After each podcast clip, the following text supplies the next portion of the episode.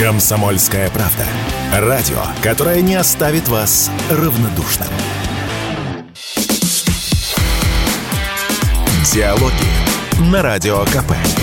Беседуем с теми, кому есть что сказать.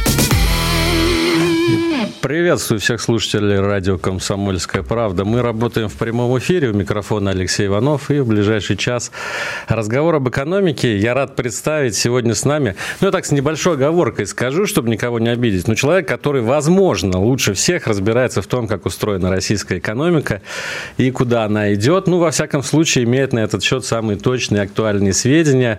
Помощник президента России Максим Орешкин. Максим Станиславович, здравствуйте. Приятно видеть вас в нашей студии. Ну, общем местом, наверное, уже стало говорить в последнее время, что события последних лет, ну, в первую очередь, санкционные режимы, не только не сломили российскую экономику, но как-то закалили ее, сделали сильнее. По крайней мере, у российских производителей появился стимул инвестировать внутри страны, чтобы заполнять ниши, которые вот освобождают иностранные бренды.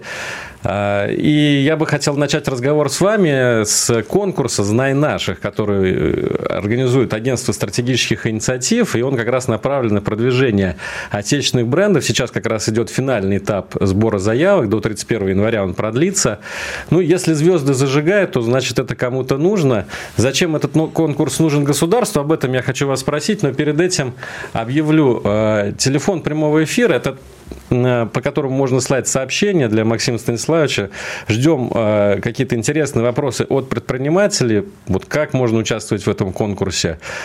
Э, по номеру 8 800 200 ровно 9702. Все мессенджеры, Telegram, WhatsApp, Viber, SMS. В общем, welcome. Максим Станиславович, так вот, э, зачем этот конкурс нужен государству и кого бы лично вы хотели видеть в составе участников? Ну, смотрите, вы правильно сказали, что с уходом западных брендов и с активным ростом потребительского спроса, да, этого, как говорится, скрывать нельзя, очень большие ниши э, освободились, появились для российских компаний компаний. И понятно, что государство, для которого благосостояние граждан и качество жизни граждан является приоритетной целью, э, очень важно, чтобы было больше российских производств, чтобы было больше одновременно качественных товаров на рынке. То есть, с одной стороны, производство рабочие места, с другой стороны, качественные товары и услуги для российских потребителей. Соответственно, этот конкурс, он нацелен на то, чтобы поддержать те компании, и достигнуть, э, дать им достигнуть больших результатов для того, чтобы экономика лучше развивалась, было больше высокооплачиваемых рабочих мест в нашей экономике, это с одной стороны. И с другой стороны, чтобы наши граждане, мы с вами получали доступ к более качественным товарам и услугам. Это какие-то совсем маленькие, неизвестные никому бренды э, в нем могут участвовать, либо все-таки средний бизнес, уже какие-то более-менее раскрученные. Какая вот вообще ну, идея, идея главная была в том, что понятно, что у нас э, есть очень сильные бренды в нашей стране. Да, там Сбербанк, например, или Банк ВТБ в банковской сфере, или там крупные наши телеком-операторы, да, все, которые на слуху и которых все знают. Понятно, что они сами справляются с задачами своей собственной раскрутки, поддержания своих брендов, и о них не надо подробно рассказывать, о них и все, все и так знают. Но есть очень много брендов, которые уже заявили себя на уровне регионов, своих населенных пунктов и готовы шагнуть на следующий уровень, готовы подняться. И вот задача как раз этот средний э, блок э, брендов поддержать на федеральном уровне. А если мы говорим про такие стартующие бренды, то это задача уже региональных властей в регионе сначала поддержать, дать им возможность подняться до более высоких позиций. Вот именно средний э, блок это является приоритетом э, для поддержки в рамках этого конкурса. Ну, вот вы говорите, поддержка в рамках этого конкурса, что это означает? Ну, что получают победители, финалисты, какие преференции им будут оказаны? Да нет, здесь даже вот там понятно, что там большой список преференций, и реклама, и поддержка, и программы и так далее. Но показательный очень один момент, да, это то, что случилось с теми компаниями, которые победили в э, конкурсе год назад. Да, ведь сейчас Р... второй сезон уже. Да, рост продаж в среднем 50%. Есть компании, которые нарастили продажи в разы. То есть то, для чего конкурс задумался, помочь компаниям сделать э, следующий шаг по этой лесенке движения к успеху, это сработало, мы видим уже по фактическим результатам. Это не какие-то абстрактные данные, данные налоговой службы, которые хорошо видят все эти показатели. Ну вот первый сезон прошел в прошлом году, вы наверняка проанализировали э, его результаты. Вот программа второго сезона, она чем-то отличается? Может быть, расширена? Какие-то номинации новые появились, новые призы? Что вот? Как ну, вот? здесь идет, как говорится, расширение по всем фронтам, да, и большее количество спонсоров, э, которые, крупных компаний, которые готовы оказывать поддержку. Э, у нас э, будет и большой приз от Сбербанка, который, Сбер, да, который дает, и много других компаний, все наши сети, электронная коммерция, все-все-все-все участники, большое количество партнеров – то есть э, возможности получить э, растущим компаниям, растущим брендам поддержку, она стала больше, да, потому что все поняли, насколько важен этот конкурс, насколько он позитивен, и все, в том числе с точки зрения тех, кто помогает, будет готов помогать этим брендам, количество их просто увеличивается. Ну и, соответственно, понятно, что и конкуренция со стороны компаний брендов зарастает. Да? Если там в прошлом году было около 5 тысяч э, заявок, то уже сейчас да, мы еще не закончили сбор, уже больше 8 тысяч заявок э, брендов. И эти цифры будут только расти в ближайшие недели. То есть большая конкуренция, но и больше возможностей.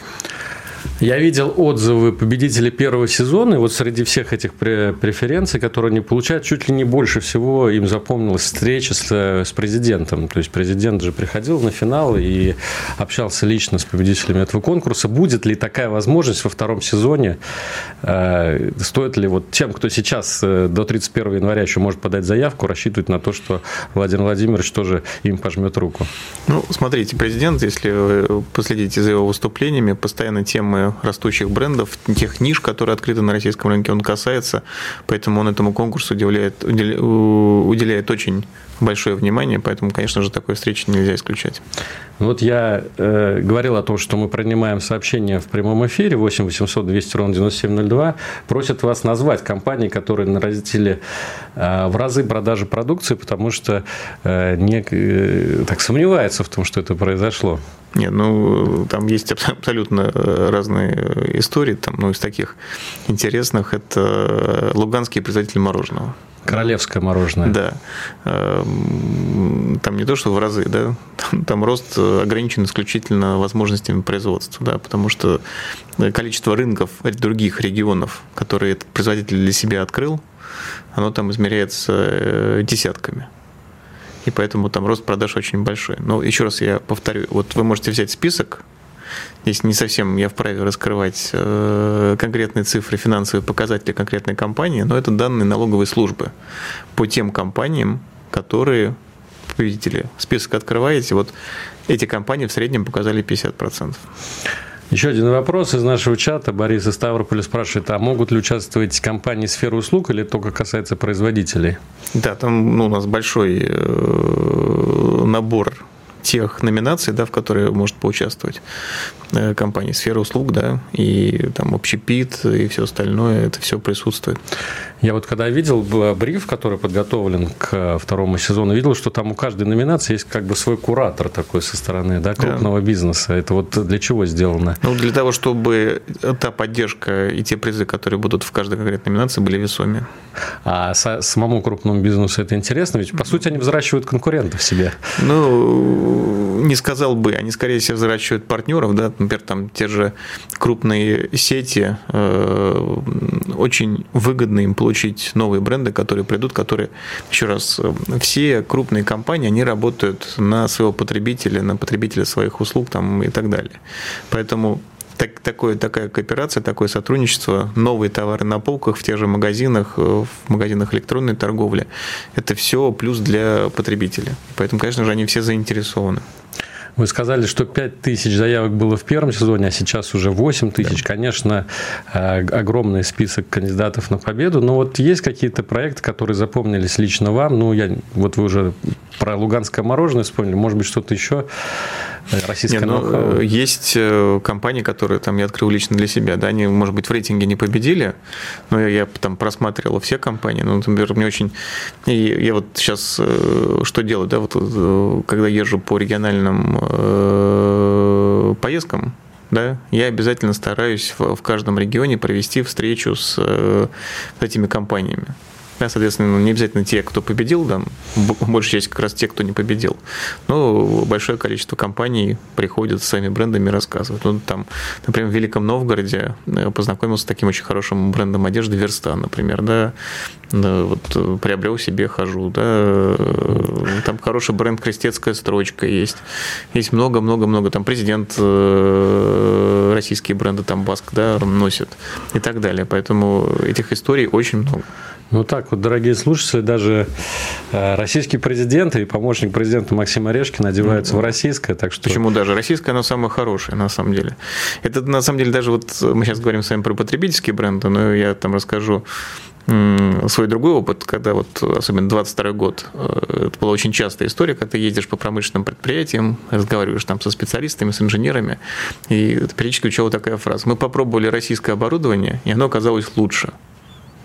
Вот э, не раз я это слышал, причем в разные отрасли, разные регионы, разные компании, но вот эта фраза, она часто э, звучала. Почему? Ну, э, вот такой был некий морок, да, который был наведен на российского потребителя, российские компании, что вот там западное однозначно лучше, еще вот это зомбирование, которое шло через рекламные каналы. Но об этом мы еще обязательно поговорим во второй части нашей программы. Сейчас мы уходим на перерыв. Я только напомню, что Максим Ореш Орешкин, помощник президента России, сегодня в студии радио «Комсомольская правда», поэтому никуда не переключайтесь, будет интересный разговор.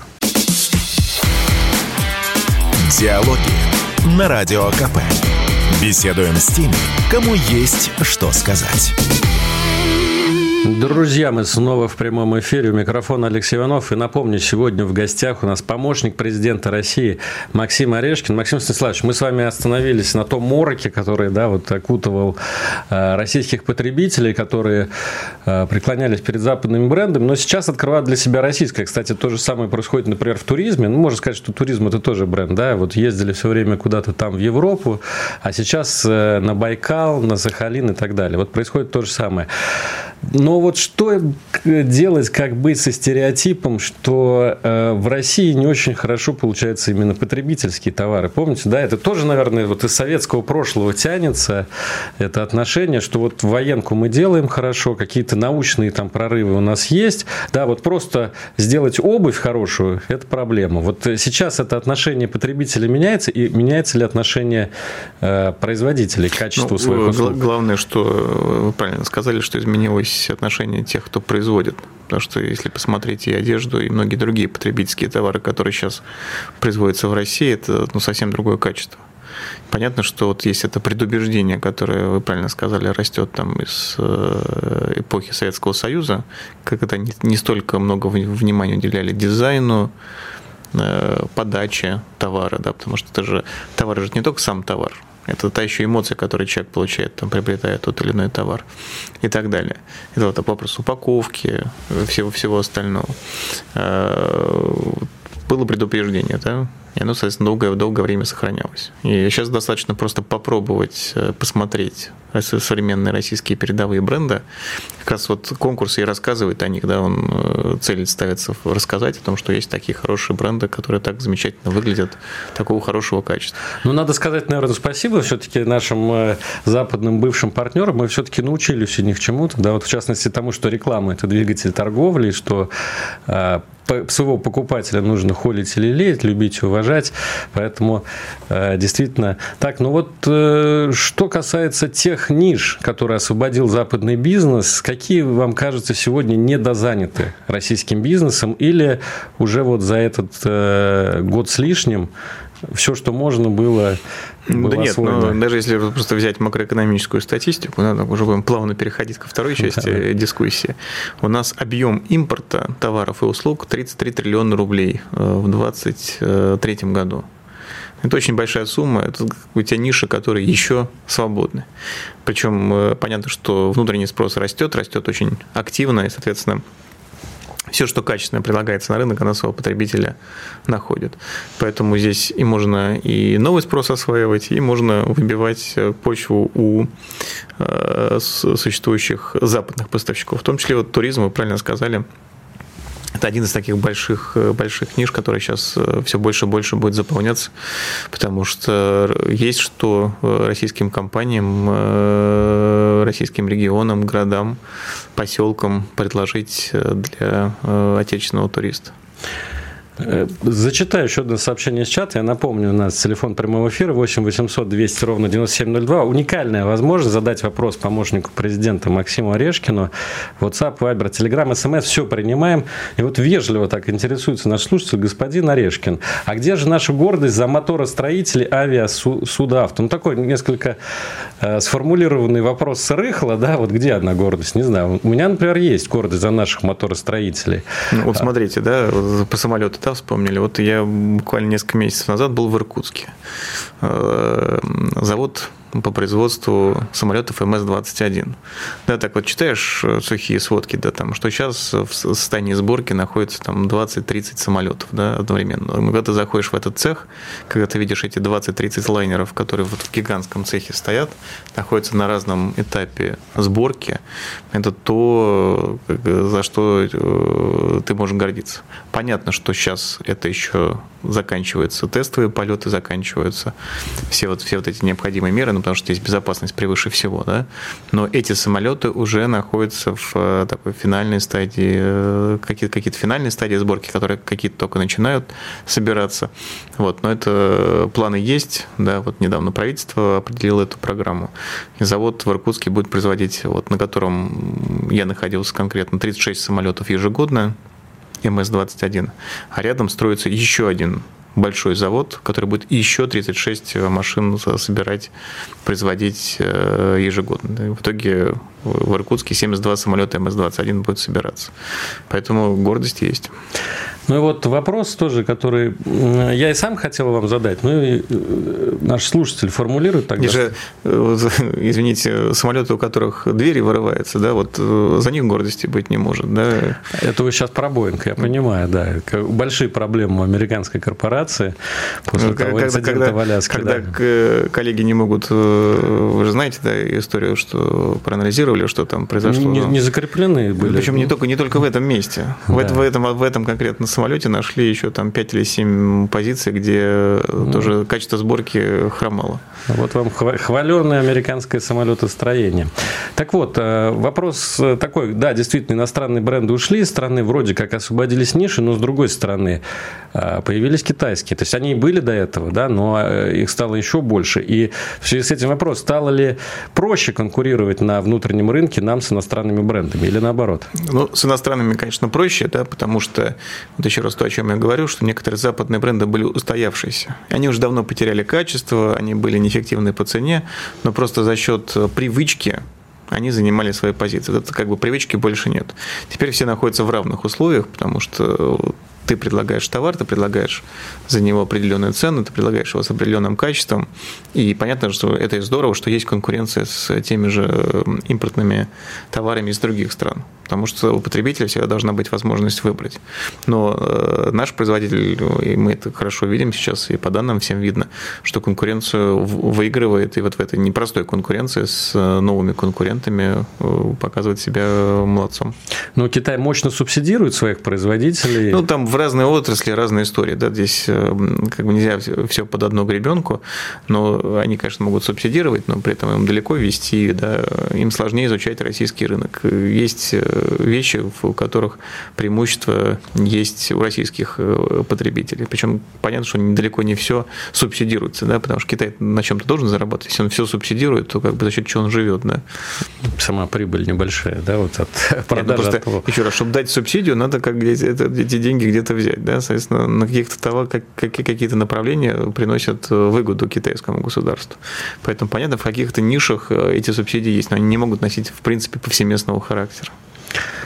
кроме того, что вот поддерживать бренды, поддерживать, раскручивать, да, вот э, конкурс «Знай наших», о котором мы говорили, какие сегодня еще а, меры, которые государство, вот меры поддержки оказывает малому и среднему бизнесу, нужно знать нашим слушателям, вот тем самым бизнесменам, которые сейчас прильнули к радиоприемникам? Ну, я думаю, э, бизнесмены все прекрасно знают сами, здесь их учить не надо, потому что они каждый день делают э, свое непростое дело, которое они любят, да, и производство налаживают, ухаживает, и продажами занимается, и много чего еще полезного делают. Но я считаю, что нацпроект по малому и среднему предпринимательству, который президент объявил в 2018 году, и который очень многие важные э, вещи запустил э, и изменил с точки зрения малого бизнеса. Да, там, начиная э, вот там, понятие самозанятых, да, которое вошло и сейчас активно живет в нашей жизни, и заканчивая всей историей с кредитованием малого бизнеса. Я просто напомню, что там 18-19 год мы находились в ситуации, когда у крупнейших российских банков не было подразделений, занимающихся кредитованием малого бизнеса. И государству пришлось вступить, давать и гарантии, и субсидии для того, чтобы маховик кредитования малого бизнеса раскрутился. Сейчас э, нет такого крупного банка, который не считает кредитование малого и среднего среднего бизнеса приоритетом. Да, поэтому доступность кредитов очень хорошо выросла, и э, понятно, что ставки сейчас высокие, но раньше некоторые предприятия в принципе не могли обратиться за кредитным ресурсом, он в принципе был им недоступен. Сейчас э, с этим проще. Есть еще один стереотип о том, что в русском народе не слишком развита эта предпринимательская жилка, как в некоторых других народах. Вот э, чувствуется ли вы это, что э, не хватает людей с инициативой, с какой-то вот предпринимательской, да, вот что... Или вот тот же самый конкурс, на который подали 8 тысяч заявок, он опровергает этот стереотип полностью? Ну, вот, в какой бы город нашей страны я не приехал, встречаясь с местными предпринимателями, вот такого ощущения не возникает. У нас предприниматели есть, очень успешные, очень яркие, готовы покорять э, новые вершины не только в нашей стране, но и на глобальном рынке. У нас же много брендов, которые сейчас очень активно выходят и э, выходят на э, там, единицы, десятки новых направлений. Вот, поэтому предприниматели у нас есть, и они великолепны. Да, вернувшись из Америки, один мой знакомый вот сказал, почему он э, хочет здесь организовать бизнес, потому что здесь конкуренция еще не настолько высокая, как в Америке. Это тоже ведь важный фактор, да? У нас ну, пока... хотя, на самом деле, чтобы добиться успеха, тоже приходится очень сильно трудиться. Это прекрасно всем известно. Да. Ну что, Максим Орешкин, помощник э, президента Российской Федерации, сегодня у нас. Я напомню, что э, конкурс «Знай наших» – это конкурс продвижения российских брендов. Э, сейчас находится на стадии сбора заявок от участников. Поэтому до 31 января все, кто нас слушает, все, у кого есть какой-то бизнес, кто хочет, чтобы государство продвинуло бренд, помогло с продвижением на маркетплейсах, э, чтобы какие-то старшие товарищи из крупного бизнеса помогли, вы можете вот буквально набрать в поисковой системе «Знай наших», увидеть там, э, куда подать заявку. Сейчас мы уходим на новости, а после этого с Максимом Орешкиным продолжим обсуждать экономические события. Никита Данюк и Владимир Варсобин подводят самые честные итоги недели и с оптимизмом смотрят в будущее – мы все должны сказать спасибо нашим ребятам, настоящим героям, которые мужественно защищают рубежи. Все прекрасно понимают, что это только начало, и многие говорят рано радоваться, а я считаю, что говорить о том, что русское оружие, русские солдаты и офицеры блестяще справляются с противником, нужно. Каждую пятницу в 7 часов вечера по московскому времени на радио «Комсомольская правда» слушайте программу «Тактика Данюка». Диалоги на Радио КП. Беседуем с теми, кому есть что сказать. Вы слушаете радио «Комсомольская правда». Это прямой эфир. Меня зовут Алексей Иванов. И вот человек, которому точно есть что сказать о российской экономике, помощник президента Максим Орешкин у нас сегодня в гостях. Максим Станиславович, я напомню краткое содержание предыдущих сцений. В первой части передачи мы говорили о конкурсе «Знай наших». Я еще раз э, напомню всем, кто, у кого есть какой-то бизнес, кто развивает свои собственные бренды, до 31 января можно подать заявку. Очень серьезные преференции можно выиграть. Получите самое главное, встречу с президентом Владимиром Путиным. По крайней мере, в первом сезоне э, президент встречался, общался с победителями. Кто хочет задать э, какой-то интересный вопрос Максиму Орешкину, пожалуйста, пишите 8 800 200 ровно 9702, Вайбер, WhatsApp, Telegram. Максим Александрович, давай, давайте тогда э, перейдем к общим макроэкономическим вопросам. Громкая новость, которой обсуждали в конце прошлого года, ну и до сих пор обсуждают. А, российская экономика обошла немецкую и стала первой в Европе. Да, вот давайте а, поговорим о том, что это значит. Во-первых, нужно, наверное, все-таки оговориться, что это по паритету покупательной способности, да, не по общему объему. Второй вопрос... Ну, паритет, паритет покупательной способности – это есть общий объем. Просто это не по рыночным ценам. Да. Цены в России на значительное количество товаров и услуг ниже, чем в Германии. И как раз статистика по паритету покупательной способности, она Э, сравнивает хлеб с хлебом, а не то, сколько он стоит в Германии и в России. Но это э, значит, что мы стали лучше жить, чем в Германии? Или все-таки надо еще там на душу населения Нет, делить? Э, другой вопрос. Это мы говорим по объему экономики. Население в Германии значительно меньше, чем в России. Поэтому на душу населения, конечно же, в Германии по душевой ВВП гораздо выше. Пока что. Да. И дальше у нас это впереди уже маячит Япония, об этом тоже говорили. Выйдем, возможно, на четвертое место. Но все-таки, а что стало причиной да, вот такого российского выхода на первое место в Европе? Это в первую очередь их недоработка. Да? То есть ну, все же знают, что там с немцами происходит. Заводы э, закрываются, переезжают в другие страны. Э, газа российского больше нет дешевого. Или все-таки это наша заслуга, потому что мы вот у себя развили импортозамещение. Там, э, или, может быть, это вообще заслуга Китая и Индии, которые покупают нашу нефть в тех объемах, ну, которые... Ну, это данные, если мы говорим о данных Всемирного банка, да, это данные Всемирного банка, на которые вы сейчас ссылаетесь, это данные 2021-2022 года. То есть это еще последствия того, что Россия гораздо лучше Европы прошла через пандемию, в том числе с точки зрения экономики. Это достижение. Понятно, что после этого еще наступили э, события, которые позицию Германии ухудшают. Да, если посмотреть суммарный экономический рост 22-23 год, да, 22 год для нашей страны был непростой, но вместе с динамикой 23 года мы здесь также показываем динамику гораздо лучше, чем Германия, которая вот там, например, в 23 году показала отрицательную динамику ВВП. И, как сказал президент недавно о том, что вся эта история доказывает, что Европа от России зависела больше, чем Россия от Европы. Да, кстати, вот буквально сегодня я читал, что Германия стала худшей экономикой среди развитых стран мира да, по 2023 году. Возможно. Вот на 24 год какие у вас виды? Мы дальше э, продолжаем идти вперед, а Германия отваливается назад, может быть? Ну, у них проблемы системные, да, потому что вот я все время к этому ссылаюсь.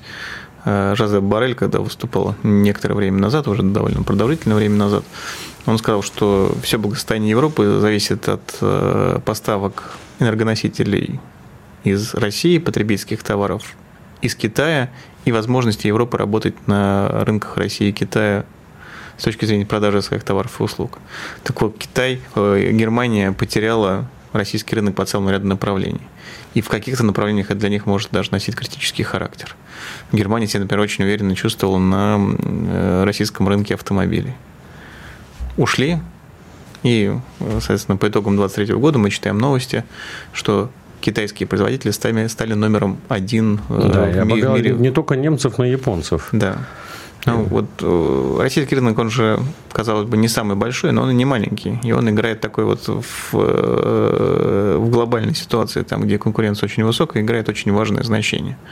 И поэтому да, вот один из примеров, как немцы сами себя ну, у них вообще все не так э, хорошо э, с их автопромом в дальнейшем, да, потому что раньше они имели конкурентное преимущество, да, у них были технологии того же двигателя внутреннего сгорания, да, бензинового и дизельного. И благодаря этим конкурентным преимуществам они доминировали в мире э, долгие, я даже сказал, десятилетия в этом плане. Сейчас же э, на повороте китайцы обошли новые платформы, электромобили, и это уже платформы, где немецкие производители не имеют конкурентного преимущества, скорее китайские производители уже имеют те или иные конкурентные преимущества. И все, рынок изменился, технологическая платформа сменилась, и один лидер меняется э, на другого.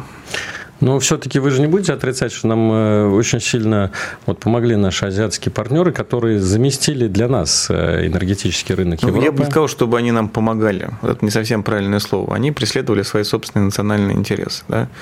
Они, как говорится, не такие идиоты, как э, европейские политики, да, которые загубили свои экономики. Они преследовали свои национальные интересы и тем самым это, конечно же, для России, здесь не стоит этого отрицать, для России торговля с быстро растущими лидерами мировой экономики это сегодня азиатские страны, очень важный компонент позитивной динамики нашей страны в целом.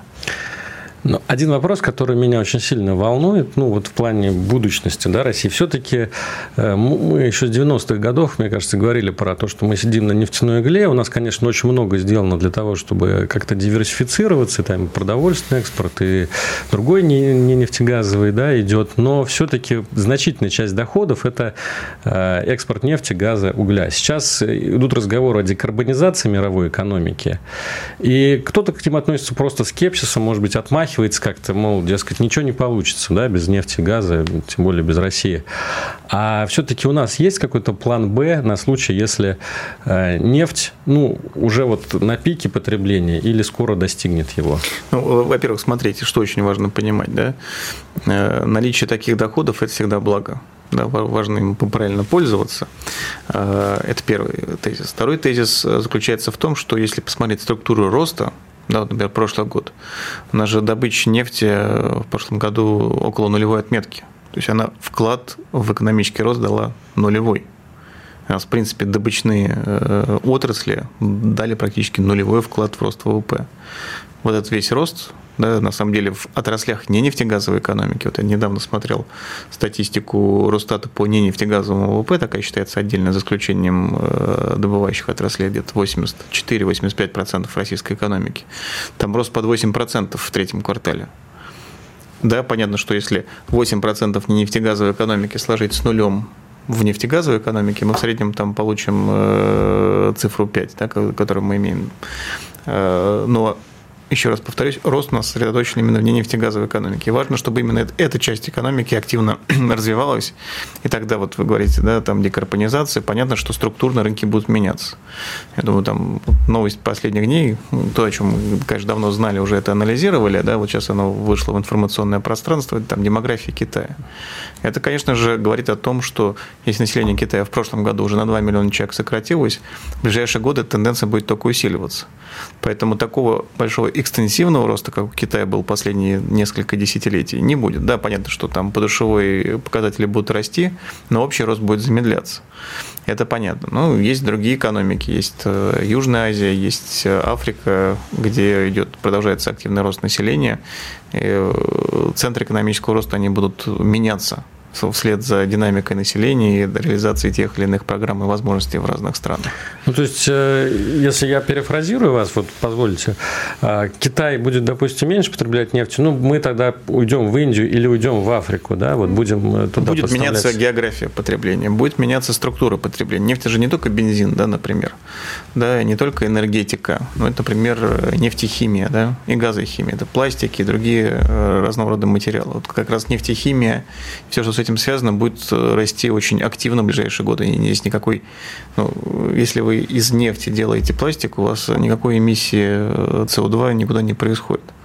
Да? Это очень важный сегмент потребления э, нефти сейчас. И еще раз, он будет очень быстро расти в ближайшие годы. Потребление автомобилями да, будет э, снижаться да. Но потребление самолетами керосина будет расти, потому что э, активнее будет человечество пользоваться этим видом транспорта и так далее. То есть там есть целая комбинация факторов, чего точно не надо ожидать, что будет какой-то бурный рост э, или потребления этих товаров, или цен на них.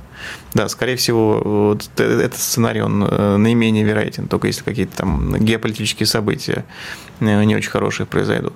Но то, что этот э, рынок останется важным сегментом глобальной экономики как минимум на 10-15 лет, это абсолютно точно.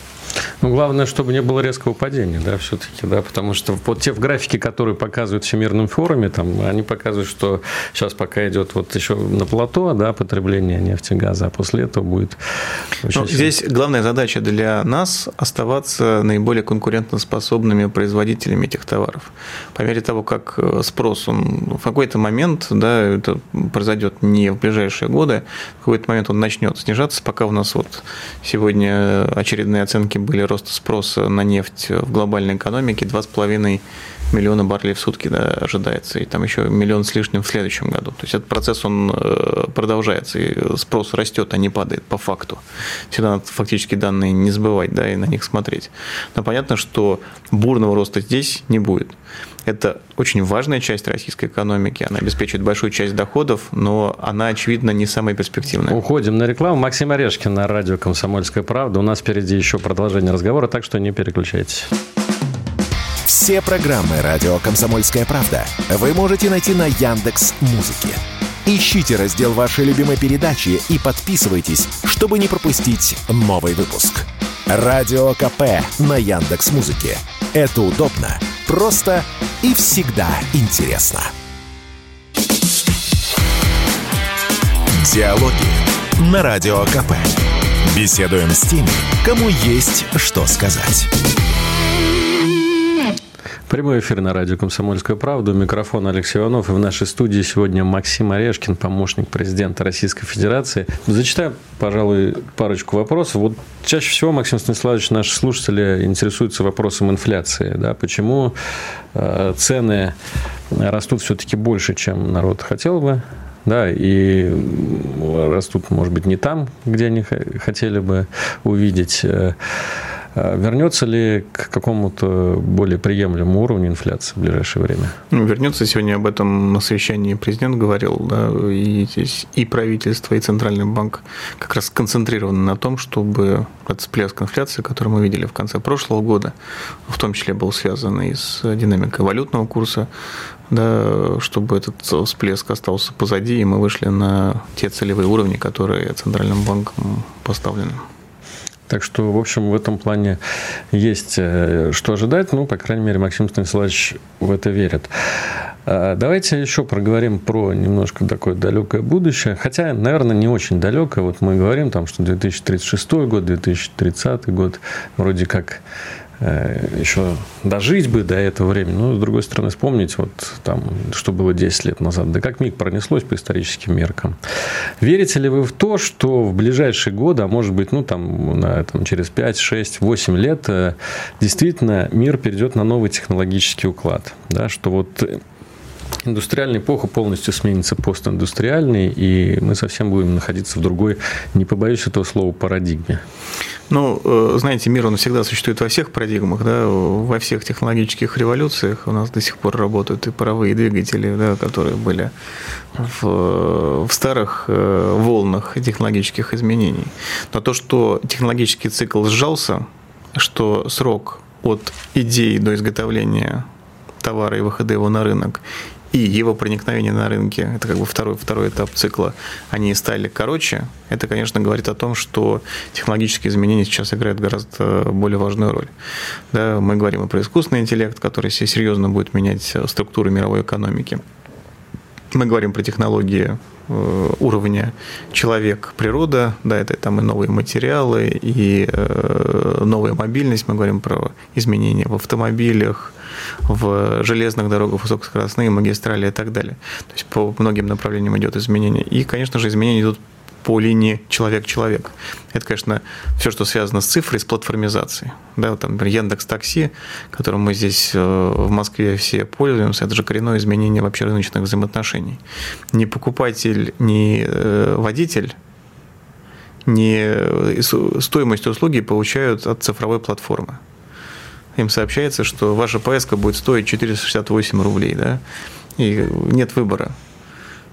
Но Выбор зато, отказаться. Но, но зато, э, на самом деле, услуга оказывается настолько эффективной настолько качественной, что себе сложно было представить там 10-15 лет назад, когда люди ловили э, еще рукой машину на улице, да, и пытались поговорить с таксистом, договориться о цене, не понимая, во-первых, никто из них не понимал, сколько займет поездка, потому что никто не представляет себе э, пробки, там, э, другие особенности, там, наличие аварий на, на дорогах в этот момент времени.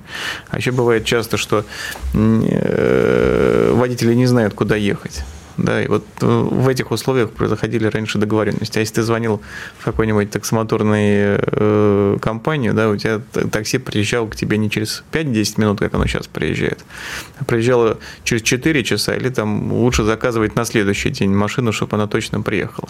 Поэтому эффективность этого рынка и оказание здесь услуг э, выросла э, драматически. Ну, это так, конечно, но не все, наверное, этому рады. Вот э, я хотел еще затронуть тему тоже э, демографии, может быть, или кадровый вопрос да, в экономике. Есть мнение, и мы слышали, что его, например, поддерживает Эльвира Набиулина, что сегодня главная проблема российской экономики – это не там, доступность, например, денег, а дефицит рабочих рук. Вы согласны с этим мнением? Это Первый вопрос. И, сразу за ним э, не, э, не будет ли потом так, что у нас произойдет обратное? Да? Вот искусственный интеллект внедрится в нашу жизнь, и уже э, люди не понадобятся российской Но ну, экономике. Вот этого точно бояться не стоит, потому что за общую занятость отвечает макроэкономическая политика. Если в какой-то момент, не дай бог, будет расти безработица, всегда есть возможность принять решение и по снижению процентных ставок, и по бюджетному стимулированию для того, чтобы эти проблемы в экономике решить. То есть общий уровень занятости есть он поддерживается макроэкономической политикой. Не допустим, то есть 25%. Да. Э, Что мешает э, более активному росту производства да, в нашей стране? Я бы сказал, даже не дефицит кадров, мне кажется, это не совсем правильная фраза, более правильная фраза – дефицит квалифицированных кадров. Вот э, действительно то, на чем точно и важно сделать акцент в ближайшие годы, это усиление системы профессионального образования как на линии вузов, так и на линии среднего профессионального образования.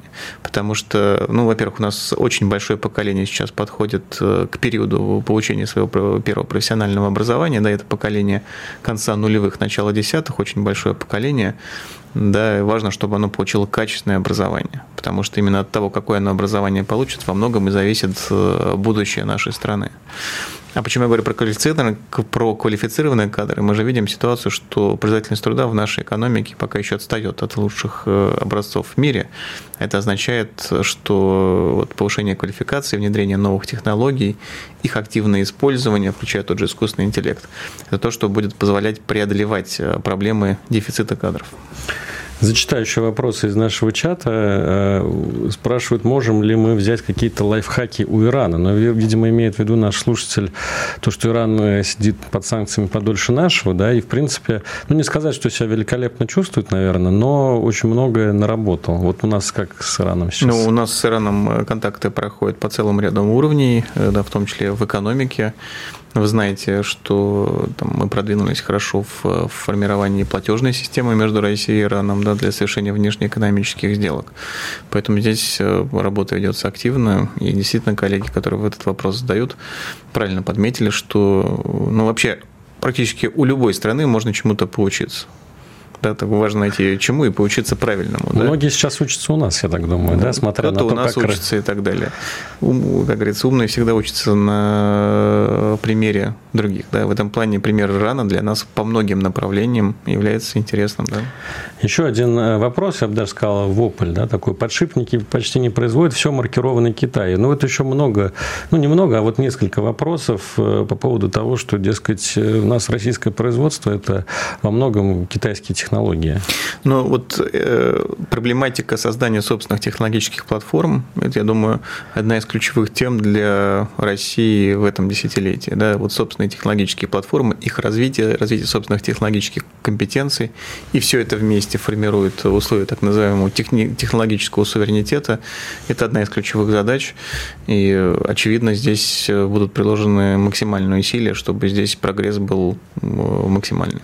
Ну, то есть, опять же, попытаюсь перефразировать, э, не все сразу, да, то есть, ну, нельзя ожидать, что волшебная палочка, там, и у нас сразу появились и там автомобили, автомобильные заводы свои собственные, полностью независимые ни от Китая, ни от э, Германии. Ну, здесь важно, в первую очередь, работать по там, наиболее перспективным рынкам, да, вот, я думаю, вы знаете, в прошлом году был правительством утвержден э, по предложению президента национальный проект по беспилотным летательным аппаратам.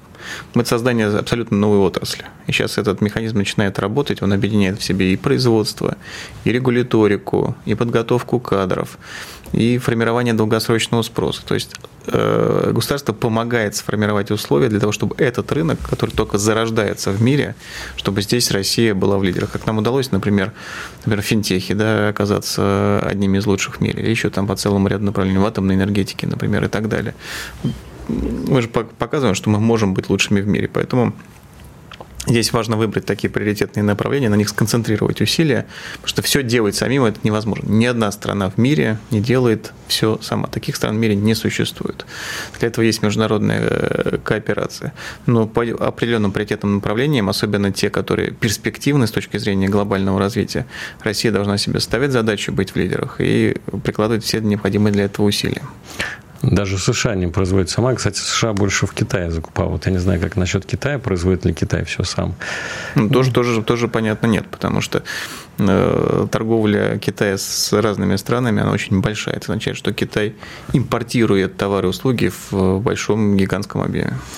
Еще один вопрос в продолжение вот о том, о чем мы говорили. А кто будет учить да, вот эту молодежь или там, может быть, переучивать людей? У нас пишет наш слушатель, нету педагогов профессионального образования, потому что многие из них сами учились на советских станках и до сих пор умеют работать только на них. Ну, здесь э, для этого реализуется очень важный проект «Профессионалитет» называется, который предполагает тесную смычку производственного бизнеса и э, организации среднего профессионального образования. Я во многих таких организациях э, и СПО уже побывал в стране, бизнес приходит, приносит современные технологии. Здесь же и практика сразу на этих предприятиях. И на самом деле тот э, бизнес, э, который озаботился этим раньше, у которого есть уже э, подшефные колледжи, куда они поставили свои технологии, где преподают их специалисты, приходят с производства и рассказывают, они проблем больших с дефицитом кадра, не, кадров не используют. Более того, сейчас уже предприятия даже идут глубже, они уже идут в старшие классы школы, чтобы начинать работать над профориентацией ребят там. И там уже приносят э, свои знания, оборудование и так далее. Спасибо большое, Максим Станиславович. Максим Орешкин, помощник президента Российской Федерации, был сегодня в гостях на радио «Комсомольская правда». Мы с вами прощаемся. Ну, вам, Максим Станиславович, еще раз спасибо и удачи вот во всех спасибо. ваших начинаниях. Диалоги на Радио КП. Беседуем с теми, кому есть что сказать.